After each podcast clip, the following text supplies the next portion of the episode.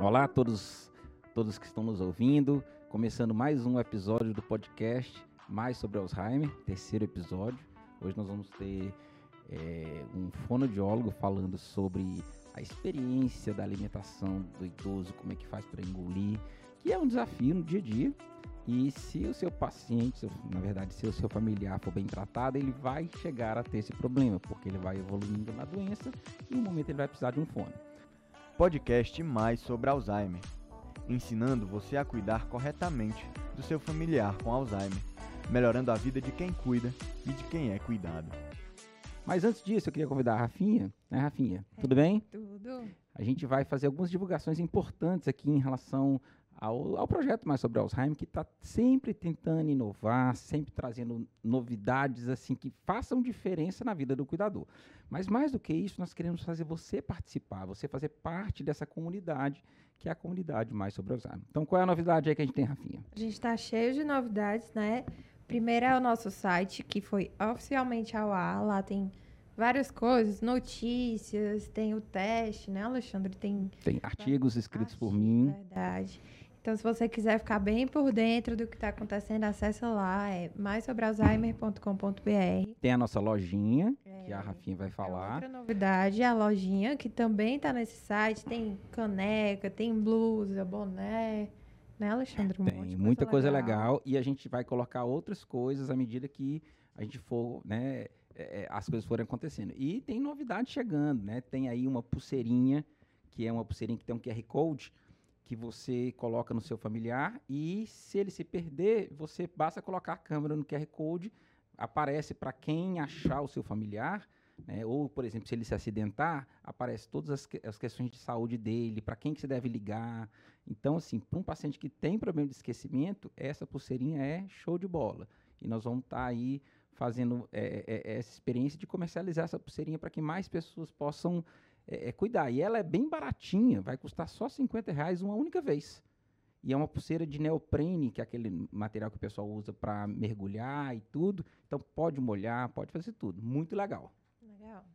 A outra novidade é sobre o concurso de histórias com seu familiar de Alzheimer, né? Que a gente pensou muito bem sobre isso, que a gente quer que você traga uma experiência que você fez. Como é que é, Rafinha? Como é que vai acontecer? É, se você já, já vivenciou algum momento engraçado, algum momento, enfim, que... Edificante é, também, alguma coisa que, que sirva, de exemplo, de exemplo né? né? É, você manda pra gente por e-mail, é o maisobrealzheimer.gmail.com e aí a gente vai escolher as melhores histórias, vamos ler aqui. E a melhor vai ser premiada com. As três melhores. As três melhores, né? Vão ganhar prêmios da lojinha.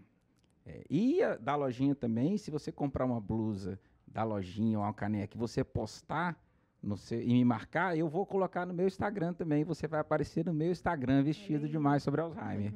Vai ser legal, a experiência é legal. Não é não, Rafinha? É, vai ser massa. E a gente querendo... Qual é o objetivo de tudo isso? Envolver você. Fazer que você que está sendo beneficiado por essa experiência, que você também possa ser promotor para que mais pessoas cheguem a ter a experiência boa que você está tendo. Se você decidiu comprar uma blusa do Mais sobre Alzheimer, é porque ele fez diferença na sua vida. Então, se ele fez diferença, eu estou te incentivando a ajudar alguém a divulgar isso para mais pessoas, divulgar o canal, divulgar o site. E você vai usar uma blusa, usar uma caneca, você vai com a sua garrafinha para academia e lá vai estar tá escrito mais sobre Alzheimer. E a gente vai ajudar mais e mais pessoas e melhorar a vida de muitas pessoas ainda. Show. Uhum. Então vamos lá. Receber o nosso convidado, nosso querido amigo Vicente. A Rafinha vai apresentá-lo. É, o Vicente é fonoaudiólogo. Vicente né? Rodrigues. Isso. Isso.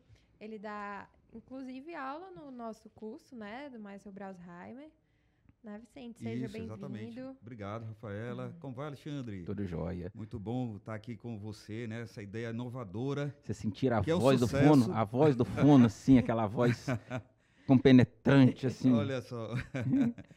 então, primeiramente quero dar os parabéns, né? Porque é, você está desmistificando Brasil afora, tá? O Alzheimer, tá? Com essa novidade é, o curso, o podcast, o site agora que está no ar, que maravilha, né? Então tem até lojinha, poxa. Então, assim, vou falar para todo mundo, porque realmente a ideia é muito legal. Ok. E eu acho que a partir disso, conhecimento, tá? Levar tudo dessa forma, uma, uma forma mais leve, né? Que eu acho que a partir disso aí a gente consegue mudar toda a perspectiva. E através de uma forma mais leve, as situações que vêm aparecendo na nossa vida, a gente vai conseguir bem mais sucesso. É, a ideia do, do projeto é justamente trazer informação de qualidade, porque a pessoa, uma vez entendendo o que, que ela está fazendo, ela vai conseguir fazer melhor através de um método orientado Sim. e dessa forma ela vai conseguir, não vai conseguir impedir que o paciente, que o familiar dela evolua, porque é natural, uma, uma doença degenerativa, mas ela vai conseguir lidar com aquela situação tão pesada de uma maneira diferente, Através do conhecimento. através do Tem conhecimento. coisa melhor? É. Não tem, né? É conhecimento que a gente consegue realmente superar né, todas as dificuldades. É, E o Vicente, ele é, a gente se conhece quantos anos, Vicente? Uns 20 anos Eu já. acho que é exatamente isso, É, nós 20 co- anos. A gente tem mais ou menos a mesma, o mesmo tempo de caminhada. A gente começou mais ou Exato, menos junto lá exato, atrás. é. Ele eu me, me tornei um expoente na medicina, ele se tornou um expoente na fonoaudiologia, Sim, né? sim. e de maneira Obrigado. especial na, na questão do, do- da disfagia, do cuidado domiciliar. E aí nós vamos conversar um pouco sobre isso hoje, que é a grande dificuldade que os pacientes têm num determinado momento da doença de engolir. Mas, Vicente, me fala um pouquinho o que é, que é a disfagia e como é que o, o fonoaudiólogo pode ajudar nisso daí, e aí a gente vai entrando nos detalhes. Certo, vamos lá. Então, esse nome, né, que é inédito para muita gente, né? As pessoas vêm primeiro com a queixa de engasgo, não é, Alexandre? Sim. Então, chega para você, chega muitas vezes para Tossindo. mim, tossindo, e aí aquele momento que a família programou que seria um momento bem agradável, né? Uma reunião familiar, uma refeição, aquele, aquele momento da reunião, e aí tem episódio de tosse, né? O, o familiar começa a apresentar tosse, Falta de ar. falta de ar, engasgue, e, enfim, termina sendo uma situação um pouco constrangedora, tá? Para ele, para o paciente, já é desconfortável. Ele não está vendo tanto o constrangimento, e sim o desconforto. Então, a disfagia, que é um distúrbio, certo, da deglutição, ela é de origem neurológica, tá? Então, ela vem apare- aparecendo realmente quando o paciente começa a apresentar algum sinal de desconforto. Então, tem paciente que vem realmente com a história do engasgo, um aperto na garganta, tem paciente que vem, inclusive, engasgando com a saliva, Sim, ele não muito. consegue é, é, perceber e gerenciar essa saliva, que a gente faz de uma forma naturalmente, mas devido realmente à evolução da doença, ele vai tendo é, é, essa queixa. Muitas vezes ele pode não perceber, quando está numa fase inicial do Alzheimer, numa fase leve, mas os familiares, o familiar cuidador, ele vai perceber sim, está tendo alguma coisa. Ele tosse quando está tomando água, ele tosse quando vai comer arroz, feijão, Pedaço de carne. pedaço de carne, aí já fica mais delicado. Então, assim, então vai apresen- apresentando es- esses sintomas, tá? Muitas vezes eh, o paciente me liga, doutor, papai está aqui com a tosse cheia, papai está tossindo muito, mas não tem febre, não tem, não está com o nariz escorrendo, não tá, mas ele está com uma tosse persistente muitas vezes à noite.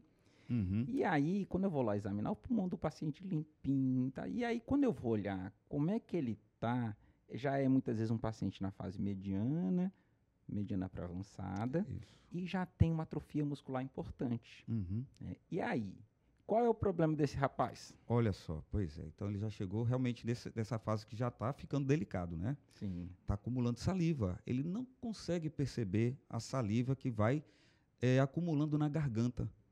Ele não consegue perceber aquele momento que é importante deglutir, certo? Para poder aliviar, para poder ele ter uma boa respiração, para poder ele falar. Às vezes também eh, o familiar percebe quando o paciente está falando e a voz dele a gente chama de voz molhada. Voz molhada. É aquela voz que está repercutindo saliva. Engoliu, mas não engoliu tudo. Tem alguma coisa, ele vai tossir. Tá faltando ele fazer o para poder limpar, mas às vezes ele faz, não tem força, não limpa direito. E aí? Então, assim, essas situações realmente são delicadas. A gente costuma dizer, Alexandre e Rafaela, que quanto mais cedo a gente começar realmente a intervir, por isso que é tão fantástico é, a ideia do podcast, a ideia do curso, que através da informação, se, se o familiar cuidador tem informação, o que é que está acontecendo, em que fase ele está, como proceder para realmente é, é, gerenciar aquele momento, tende a ser realmente um prognóstico melhor. Tá? Então, a gente não precisa. É, é não, o paciente não precisa é, chegar com a pneumonia, ser internado, para poder começar um trabalho fonoaudiológico. Tá? Então, essa, esse primeiro momento, dos primeiros sinais, para ser realmente estimulado, isso vai trazer um prognóstico bem melhor. A gente vai conseguir com que esse paciente mantenha a alimentação por via oral por muito mais tempo. E se Deus quiser, nunca vai precisar de sonda. E nunca precisar de sonda. Tudo realmente é uma intervenção mais precoce possível. Tá? Então, realmente, ele tem que ter essa intervenção é, a partir dos primeiros sintomas. E tem sim, tem consistências mais delicadas, como a gente começou, começou a pincelar aqui, tem consistências mais delicadas, tem Consistência posição... de quê? Consistência de quê? Explica para o povo que o povo não está entendendo. Pronto, vamos lá. Número um, água. A água não tem sabor, não é verdade? Então, a água, e às vezes, a, o familiar, ah, não, eu acho que meu pai, minha mãe, eh, não gosta muito de, da água gelada, e de repente vai uma água temperatura ambiente. Tá? Então, primeira coisa, que a água, quando a gente coloca na boca, ela se espalha.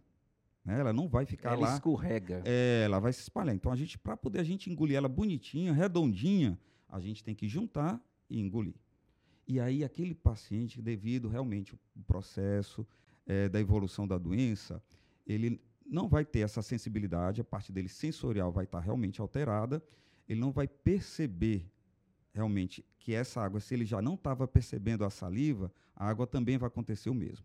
E a água temperatura similar à, à saliva que está na boca, tem, a água temperatura ambiente, não vai, tá, não vai ter informação, tá certo? Mais uma informação para ele. Então, assim, a água não tem sabor, está temperatura ambiente, e aí? Aí ele já está com a boca cheia de saliva. ele vai engasgar. Ele, ele vai tentar engolir, mas ele não vai conseguir fechar a entrada do pulmão, né? A gente Sim. não vai usar termos técnicos Exatamente, aqui, exato. mas ele não vai conseguir fechar a entrada do pulmão e parte dessa água ela vai para o buraco errado. Exatamente. Parte vai para o esôfago e vai para o estômago e parte vai entrar no buraco do pulmão. Na via e aí ele vai fazer aquela tosse que muitas vezes é molhada uhum. e que parece, doutor, papai está com a tosse cheia.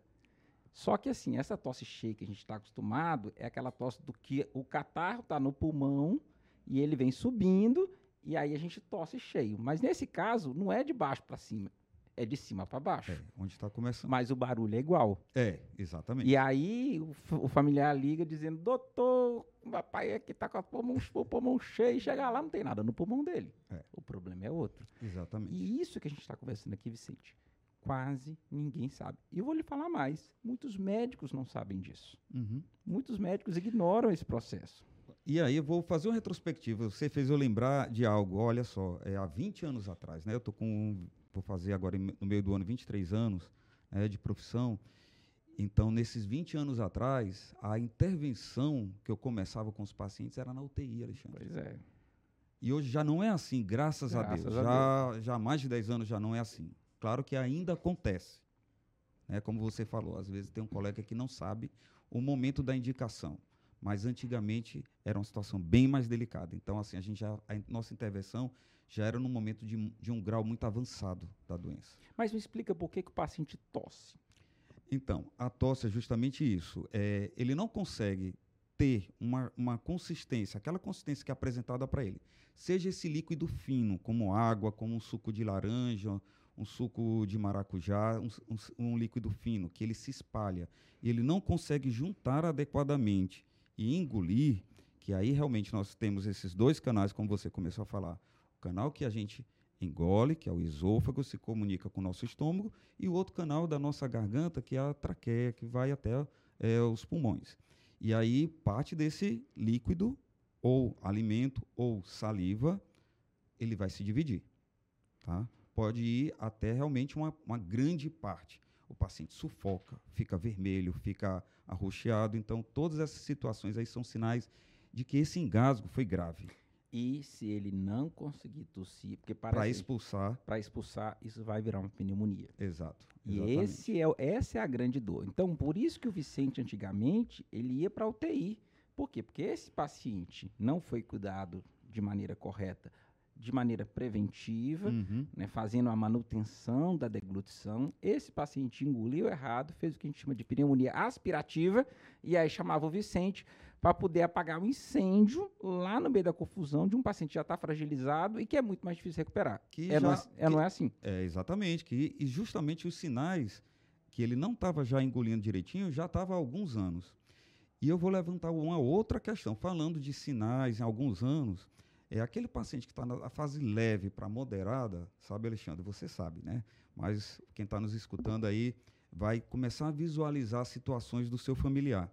Então ele começou a, a ter alguns probleminhas de engasgo sutil, ele tentou esconder, ele está na fase leve, certo? E aí o que, é que ele vai fazer para não chamar atenção? Que ele já está entendendo que realmente ele está entrando nessa fase que ele vai, ele está realmente ficando numa situação delicada. Tem paciente que começa a evitar tomar água, tem paciente que começa a evitar comer, e aquilo vai também entrando numa depressão. O paciente termina se desidratando, desnutrindo e deprimido. Uma pergunta que tem constantemente nas minhas redes sociais, mas consta o que fazer porque meu pai não come, aquela coisa toda. Tem uma parte que é que o Vicente não vai poder ajudar, que é aquele paciente que põe a comida na boca, mas não sabe mais que tem que engolir. Esse aí não, é cognição, não tem muito o que fazer. Talvez você possa ajudar em alguma coisinha, mas ele, Sim. tem que, ele esqueceu que ele tem que engolir. É, esse paciente, com certeza, é, ele não teve uma intervenção previamente, né? Intervenção fonoaudiológica previamente. Provavelmente não também a parte de motora dele, né, Alexandre, não foi investida. E devido Motor em que sentido? Motora de deglutição. de deglutição, mas também é, é Parte física. a parte física, Sim. sabe, Alexandre? Ele foi realmente ficando Sarcopênico. sarcopênico, né? Pouco músculo. Como eu falei aqui, ele foi evitando comida e bebida, ele perdeu massa muscular. Ele, tava, ele ficou desnutrido. Então, ele sem massa muscular e sem força muscular, como é que ele vai engolir? Certo? E muitas vezes. Porque lembrando uma coisa que é muito importante, essa musculatura da deglutição ela é voluntária, tal qual eu levanto o braço, você que está em casa aí, levante seu braço e agora engula. Então é uma musculatura voluntária. Isso. E aí é o seguinte, o cara vai atrofiando, né, o paciente, o familiar, vai, seu familiar vai atrofiando e atrofia a musculatura da deglutição também. Isso, é verdade. Acontece sim isso. É, a gente até orienta, né, é, das orientações durante o tratamento, é, ficar fornecendo comandos para esse paciente. Tá? O momento de engolir. Tem saliva aí? Engula, mamãe! É, tem saliva aí? Vamos lá, vamos dar uma olhada. Tá começando a escorrer, então se tem saliva, é para engolir, tá bom? E aí, às vezes, eu digo, eu falo muito isso, vocês vão virar uns papagaios. vão lembrar várias vezes durante o dia de engolir.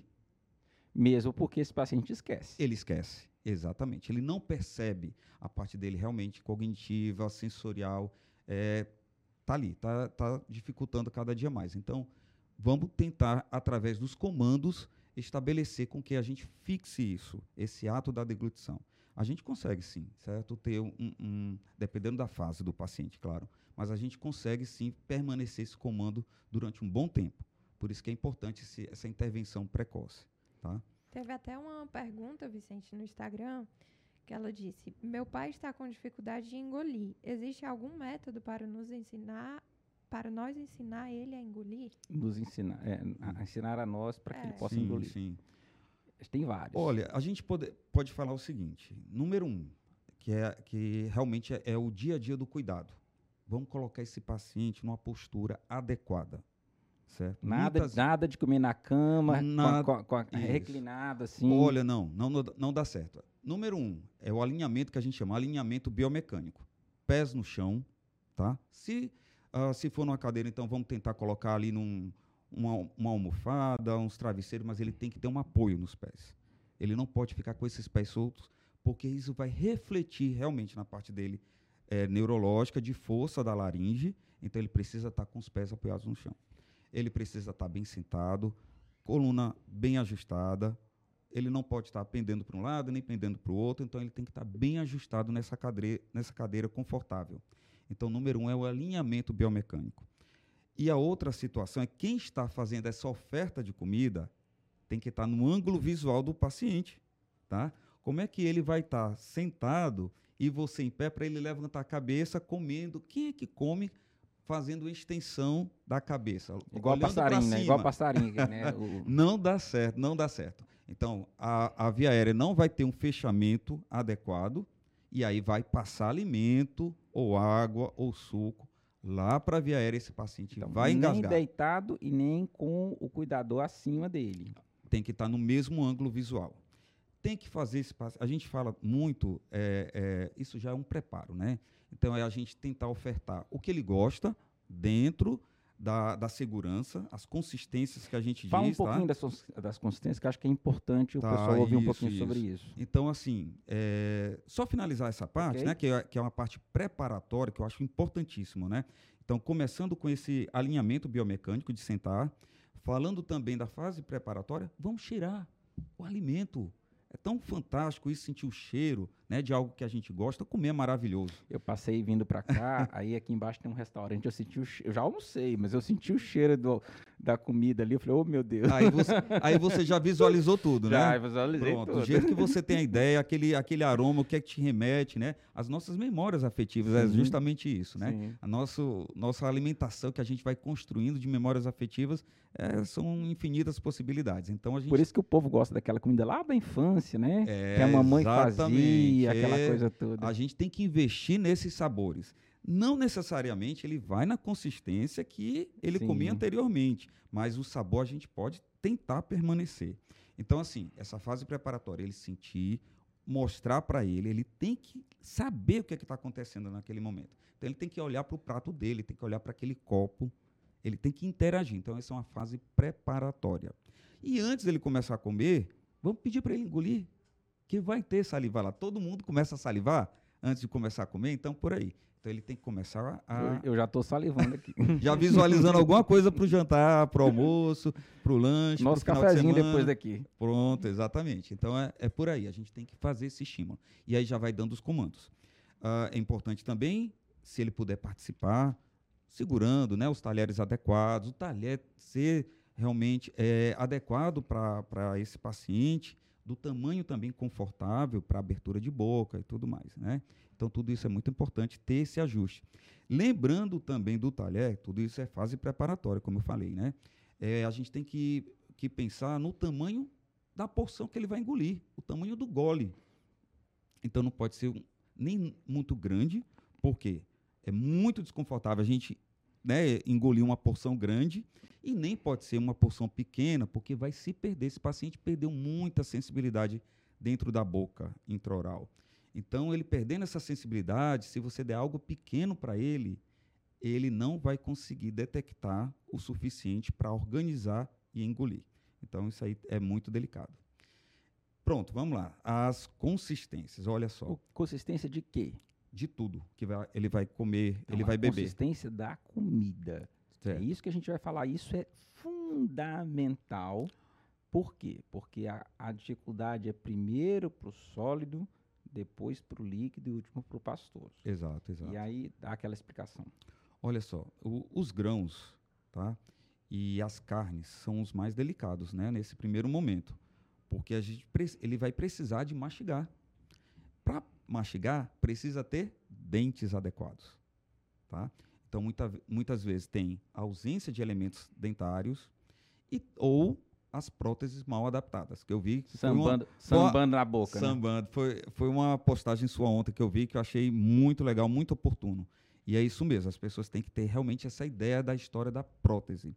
Eu, eu costumo dizer que tem, tem duas situações. Tem situação realmente que tem como o dentista rever essa prótese, tá? dar um, um ajuste, mas tem situações, Alexandre, que já não vai ser, ter condições de ajuste. Porque se fizer algum ajuste, eh, vai terminar ferindo. E mais do que isso, muitos desses pacientes já têm uma osteoporose mais importante. E Exatamente. o rebordo aqui, onde, assim, que, o, o que sobrou, dos, não dos dentes, né? Mas aquela parte onde é que os dentes estavam fixados, ela começa a afinar. É, E Quando ela exatamente. afina, por mais que você coloque corega ou qualquer outra coisa Não assim, vai, não vai, vai dar ficar certo. sambando é, vai ficar.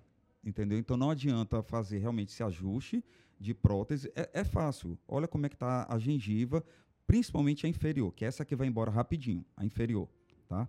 A superior consegue segurar um bom tempo, mas a inferior é que vai embora primeiro. Então se não tem onde encaixar, Se ela está solta total, não adianta. Realmente não adianta. Então a gente vai ter que ir para pastoso. Pronto. Certo? Ah, então, só falando, então o, o- o paciente ele precisa, para mastigar, ele precisa ter dentes. Né? Quais são as funções dos, dos dentes? Tem que cortar o alimento, tem que rasgar o alimento, triturar e moer.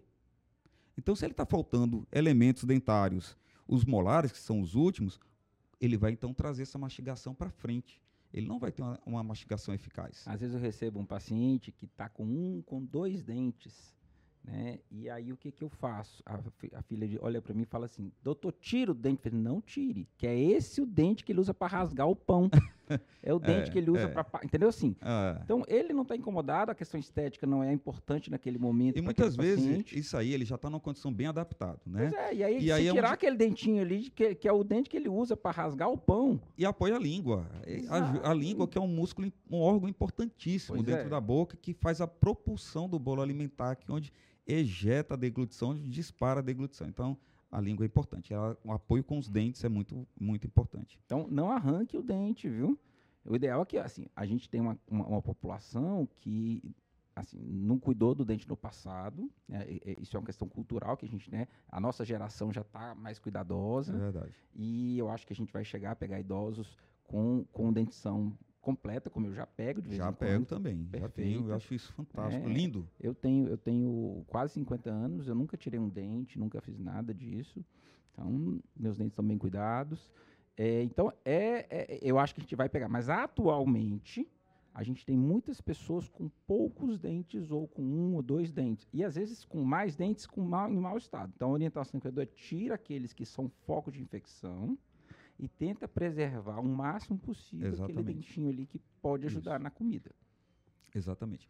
Então, assim, a gente orienta, no caso, a substituições, por isso que é importante a- o trabalho né, multidisciplinar, a nutricionista pode realmente eh, indicar né, o que é que pode substituir. Muitas vezes o familiar faz questão daquele arroz, mas será que é, que é interessante? É você que quer ou é o- realmente o meu paciente que quer esse arroz? Então, vamos saber quem, na verdade, qual é a necessidade. Porque se ele está comendo o arroz, está tossindo, está voando comida, ele não vai querer esse arroz. Eu a gente lembro- pode Eu me substituir. lembro uma situação que eu peguei uma vez de um paciente que a família insistia em dar a comida, ele já estava bem fragilizado, e ele aspirou uma grande quantidade, a quantidade de comida estava na boca dele. E ele foi, né, ele entrou em parada respiratória, mas conseguindo reanimar.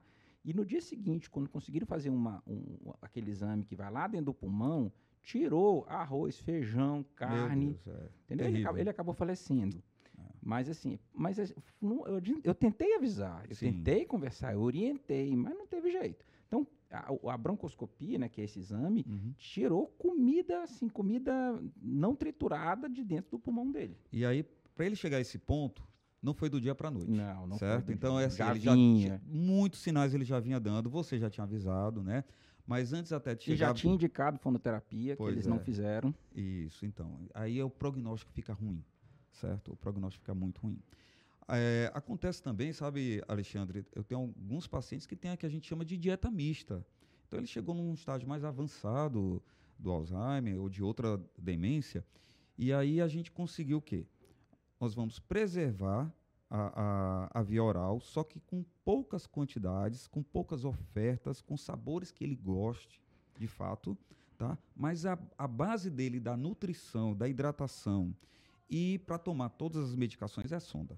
Pois é. então, a gente consegue também, isso aí é, é- é fantástico para o paciente. Você mantém a boa nutrição e, e pela sonda, mas uma coisa que é muito interessante que as pessoas não percebem é que esse paciente que já está nessa fase, ele talvez não tenha nenhum outro prazer a não ser o prazer de se alimentar. Exatamente, por isso que é fantástico Então, isso, quando você pensa na dimensão da qualidade de vida, Isso. né? Então, eu recomendo, às vezes, né, em comunhão com o fono, organizando tudo direitinho, dar sorvete para esse paciente. Sim, Por que sorvete? É gelado, a consistência é pastosa, né? Então a sensibilidade oral é, é- é boa, é gostoso demais. é uma riqueza sensorial fantástica. Entendeu? e aí você junta tudo numa coisa só. É, é verdade. né? Então, por exemplo, eu tenho pacientes que fazem é, um- uma dieta por dia de sorvete, outra dieta de alguma gelatina, alguma coisa assim, e o resto vai pela sonda. Talvez alguém que esteja nos escutando esteja numa situação como essa. Então, o máximo que a gente puder preservar a via oral, é, a gente tem que fazer. É verdade, É, é isso mesmo. É, é, é um momento de prazer dele. Então, o que a gente puder fazer isso, então, eles gostam, é aquela história, ele, é, é- é a memória afetiva. É, né? mas tem uma outra situação também, Vicente, que a fragilidade daquele paciente já está tão grande que a alimentação via oral ela começa a ficar muito demorada, mesmo com todo o trabalho do fono, com tudo que está sendo feito, é aquele, é aquele desgaste, e a pessoa tosse várias a palavra é vezes. essa mesmo, desgaste. E desgaste para o cuidador, desgaste para o familiar. Saiu já da zona pra- do é, prazer, saiu realmente do Não. momento gostoso que é comer, E ele já começa saiu. a recusar. Verdade. Ele, né? E aí, nessa hora, às vezes, a gente tem que conversar sobre a sonda. Algumas famílias vão querer. Um dia a gente vai fazer um, um- um podcast só sobre sonda, mas não é hoje não. Tá? Mas assim, o que é que acontece? Às vezes, quando esse paciente vai para a sonda, é um alívio geral naquela casa. Me É. conta das experiências que você tem em relação a É, isso. nossa, muitas. Então, assim, primeiro, primeiro beneficiado é o paciente, que ele vai sair daquela angústia, daquela pressão, porque é uma pressão muito grande para ele realmente ter que comer aquilo. Engolir comprimido, é, beber água, é Isso. complicado. Olha, eu já recebi relatos que uma refeição demorava uma hora e meia. Uma hora e meia. Olha Isso é só. um absurdo, né? Então, assim, Não, não, existe não, prazer. Uma hora e meia de tortura. Uma hora e meia. É... Então, assim, é, é- é muito delicado. Eu costumo dizer que o prazo máximo, assim, com tranquilidade e tendo conforto, no máximo mesmo 30, 40 minutos. É. É, assim, um, um limite já extrapolando, É, certo? O, o des- o desafio que eu vejo no, no brasileiro, que é diferente, que é latino, que é diferente dos americanos, dos europeus mais anglo-saxônicos, né, lá, Suécia, Alemanha e tudo, é que o latino não consegue conceber a possibilidade da pessoa ficar sem comer. É. Então ele sofre quando, mamãe não está comendo, doutor, o que, que eu faço? Não sei o quê." Então, assim, a gente tem uma relação com a comida diferente. Por exemplo, lá, se você pega os estudos, eles falam, não coloque sonda. Deixa ele, ele vai parando de comer e vai morrer ali e pronto. O brasileiro não consegue. Ah. No início, eu tentei seguir esses guidelines e tal, aquela coisa toda.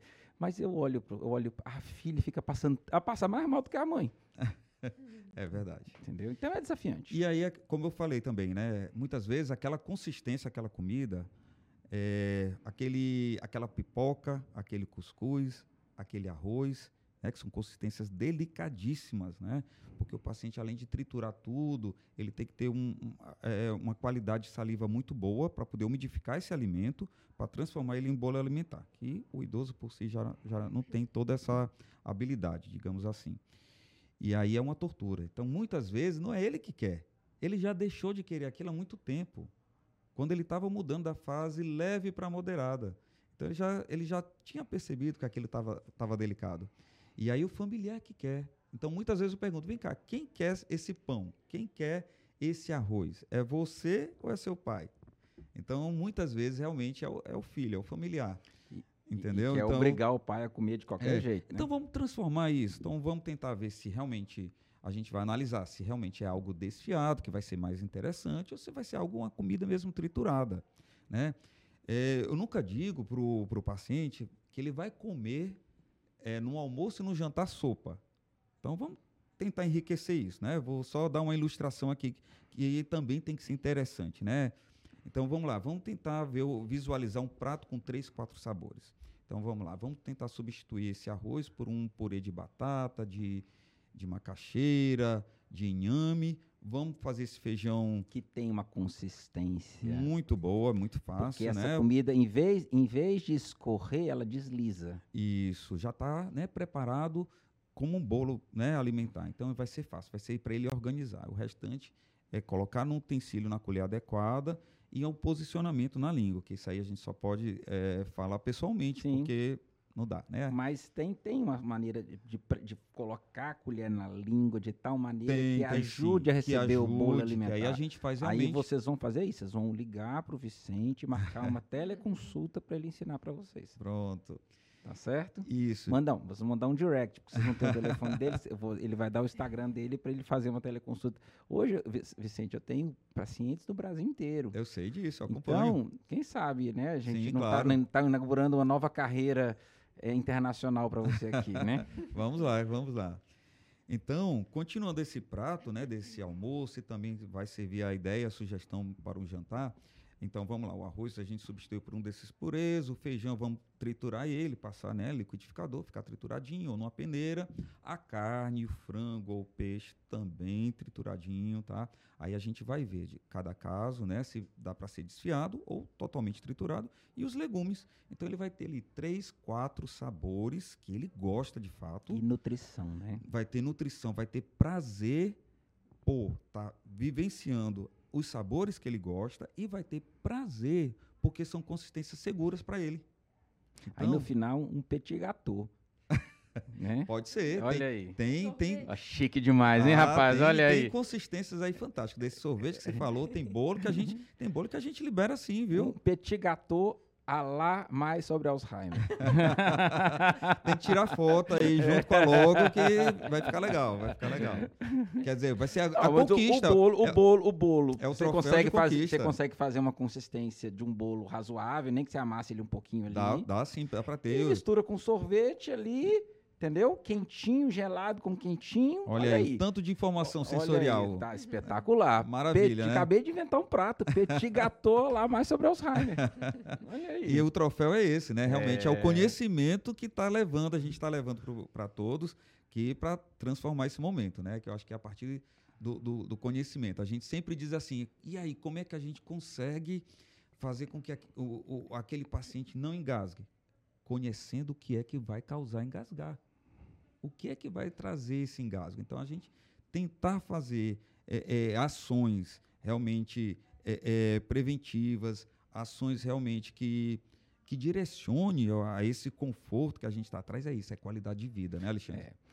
Tem uma situação que, assim, por mais que, que da, a, a, gente tenha um fono competente do nosso lado, por mais que a gente. Se, por exemplo, tem pacientes que estão há 10 anos acamados. Esse paciente é. não tem jeito. É tá? delicado, tá? é. É, eu, eu sempre tenho dito isso, que se o seu familiar chegar na fase muito avançada da doença, significa que você cuidou dele muito bem, porque se tivesse cuidado mal, ele tinha morrido antes. Verdade. Então, tem as, algumas situações que o paciente está há 10 anos acamado, então ele vai para a sonda. Mas isso não significa que a gente não possa ainda dar prazer para ele. Sim, e aí sim. a gente está conversando sobre isso. Por outro lado, se você decidir não usar a sonda, ele vai falecer, ele não vai ficar 10 anos acamado. E a gente tem que pensar, aí é o conceito de cada um, entender como é que, né? E um dia a gente vai falar sobre a questão filosófica, uhum. né? É, é, é, cuidados paliativos e outras coisas mais, que não é o assunto de hoje.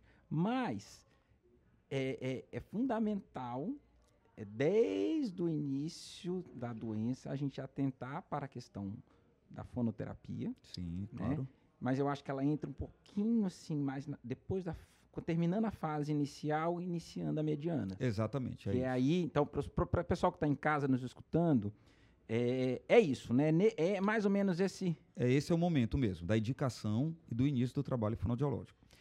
E antes disso, a gente pode dizer o quê? É realmente a, a, o dia a dia que você já vem orientando. É ele fazer uma atividade física, ele ter uma boa alimentação, né? Ele ter realmente a parte nutricional dele bem a, ajustada, é, é, fazer o tratamento que você indica, né? o tratamento medicamentoso, que realmente ele, ele é importantíssimo, né? Para poder é, transformar é, esse momento inicial para que os sintomas não venham tão rápido, né? Não apareçam tão rápido. É, olha só, eu tenho, graças a Deus, eu tenho experiências é, com pacientes, experiências exitosas de realmente a gente começar cedo. E eu tenho um paciente que está comigo há seis anos e continua vioral. Sim. 100% vioral. Isso é massa demais. E um, uma desses, um desses pacientes, uma senhora, ela, a história dela do Alzheimer já tem 15 anos. E eu tô com ela há seis anos. Então, assim.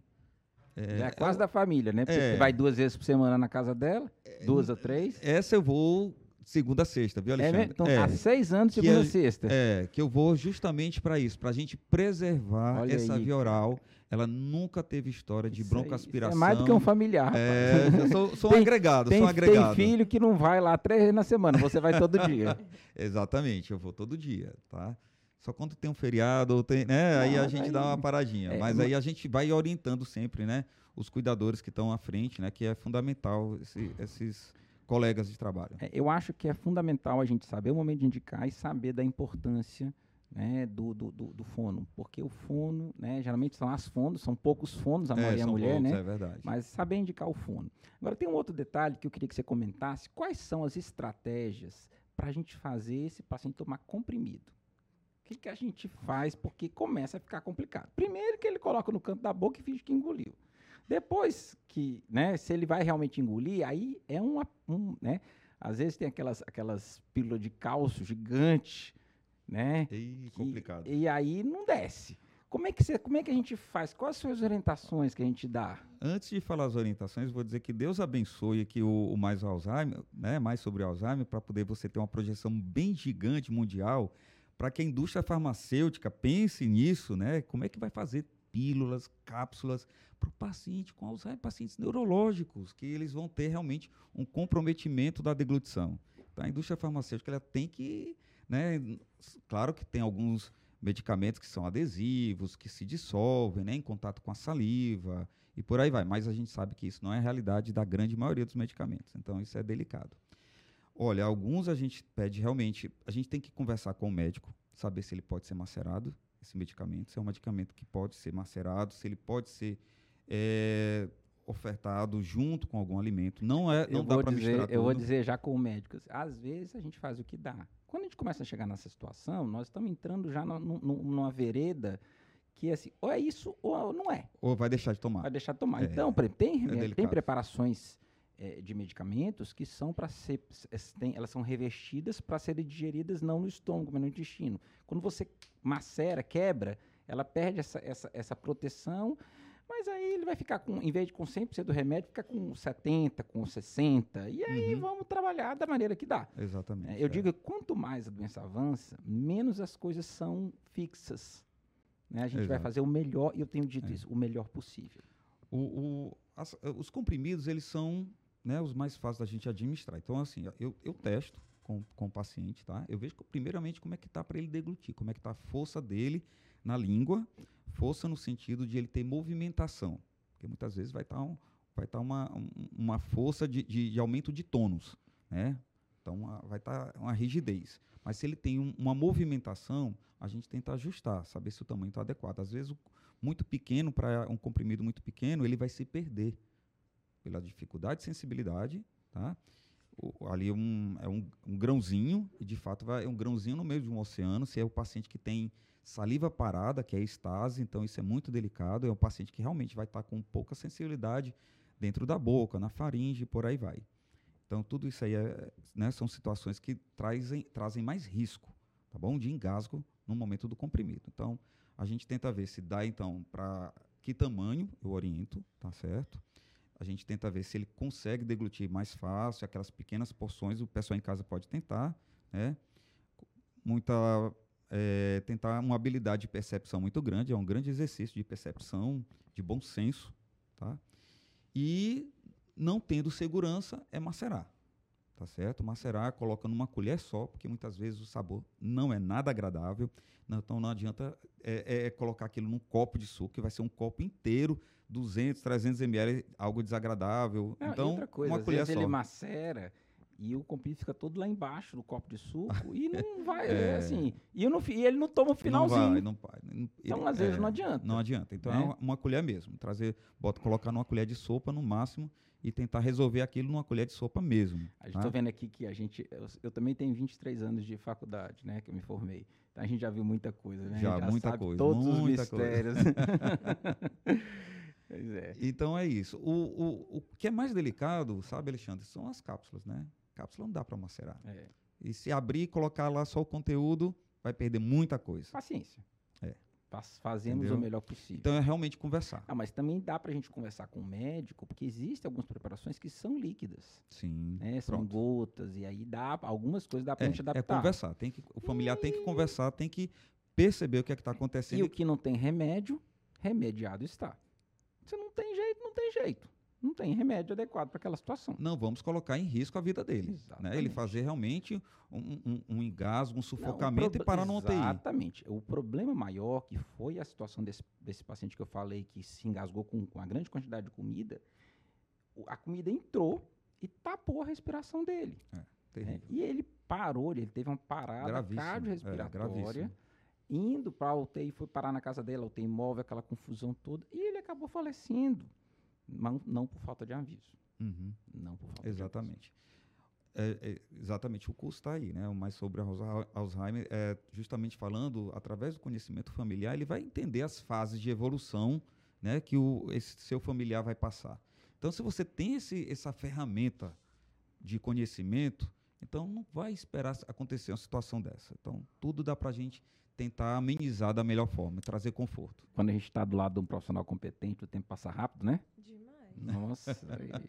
Vicente, vamos ca- caminhar aqui para as nossas considerações finais. Primeiro, uma bela aula, assim, espetacular. Opa, né? Você vê que a gente fala que você fala da propriedade do dia a dia, do seu dia a dia, né? É, do seu dia. trabalho. Você faz isso o dia todo, né? isso. Então, é, é, diga aí, como é que é, é, é, como é que você vê o futuro? Você acha que a gente vai melhorar aí nessa questão na- do conhecimento?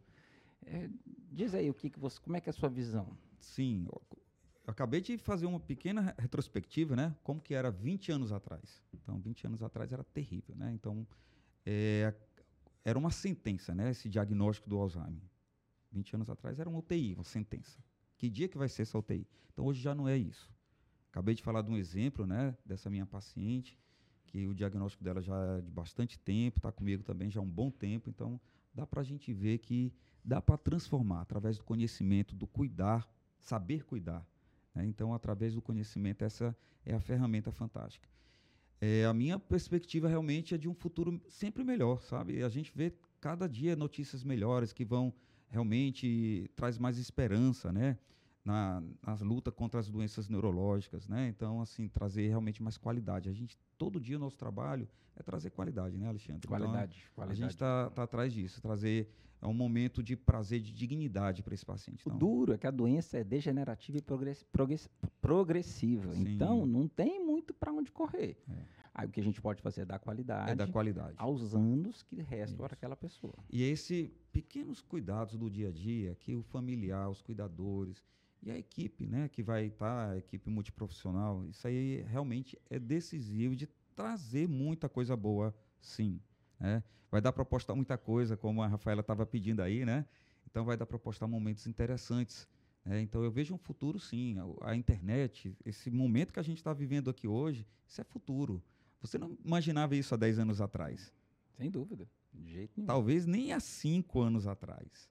Tá? Então, eu, eu sempre penso eh, que eu, dentro também da minha formação em gerontologia, eh, trazer realmente um envelhecimento com mais qualidade. Então, eu penso sempre em algo prévio. Né? A gente tem que realmente pensar como é que eu quero estar daqui a 10 anos, daqui a 20, 30. A gente tem que pensar lá na frente. Então, esse é o nosso pensamento. Como é, é a gente envelhecer bem. Se a gente pensar no envelhecimento bem, fazendo todos os planejamentos, a gente vai conseguir sempre transformar o momento melhor. Ok. Vicente, como é que o pessoal te encontra nas redes sociais? Se alguém quiser marcar uma teleconsulta com você, como é que é? Manda um direct? Qual, como é que o pessoal te encontra no, no, no- Instagram? No Instagram, vamos lá. Então tem o meu Instagram, tá? Vicente underline JR2. É, Vicente Rodrigues, tá lá, fonoaudiólogo, fonoaudiologia e gerontologia, tá? Tá lá na descrição, tá? Do, do meu perfil. Então pode mandar um direct que a gente vai conversar. Repete aí para quem não escutou. Vicente underline. O que, que é underline? Underline é aquele tracinho Aqui o, baixo. o nosso povo não é muito letrado aqui, na, na- né? Tem muita gente que entrou no Instagram, Instagram, Instagram né? Não, Instagram há pouco tempo. e- Certo, não, tranquilo. Vicente, aquele tracinho para baixo, como fosse sublinhado, Sim, tá? Underline JR2. Pronto. Número 2. tá, Tá bom. bom? Rafinha, fala mais uma vez do concurso aí, convida o povo para participar, para mandar a história pra gente. Qual é o e-mail que eles têm que mandar? É, bora conferir aí, né, pessoal, o site. Tem muita, muita coisa legal lá, tem notícia, tem artigo do Alexandre, tem a lojinha cheia de produtos legais. É mais sobre alzheimer.com.br. E quem quiser participar aí dos- do, concurso também, falar alguma história, compartilhar sua história, manda para o e-mail mais sobre alzheimer.gmail.com. É isso. É, a lojinha não é do Alexandre não, mas eu gostei da lojinha do Alexandre, ficou legal. Gente, É. eu queria agradecer a- a- demais ao Vicente aqui pela experiência fantástica que ele, experiência de vida, experiência profissional. Uma honra, viu, Alexandre? É. É, você realmente está aí é, como um grande é, é, incentivador realmente do conhecimento. Então, e deve estar acalentando muitos corações, tá certo? Então as pessoas estão realmente se sentindo mais acolhidas nesse momento que traz muito desespero, não sabe para onde correr. Então você está trazendo essa tranquilidade no corações desses familiares, viu? Bora ajudar Parabéns uns aos aí. outros. Bora ajudar uns aos Parabéns. outros. Agradecer a Rafinha, Obrigado, Rafaela, também. o Miguel, que pessoal. aqui, ao Léo, que está organizando aqui o Obrigado a podcast. todos. Valeu. E mês que vem a gente tem mais. Esse podcast você, você vai encontrar no Deezer, vai encontrar no eh, Spotify e no Google Podcast. Mas a gente vai, de repente, colocar em outras plataformas para que chegue a mais pessoas. Legal. Tá bom? Um abraço para vocês, um beijo no coração e até o próximo episódio. Abraço a todos.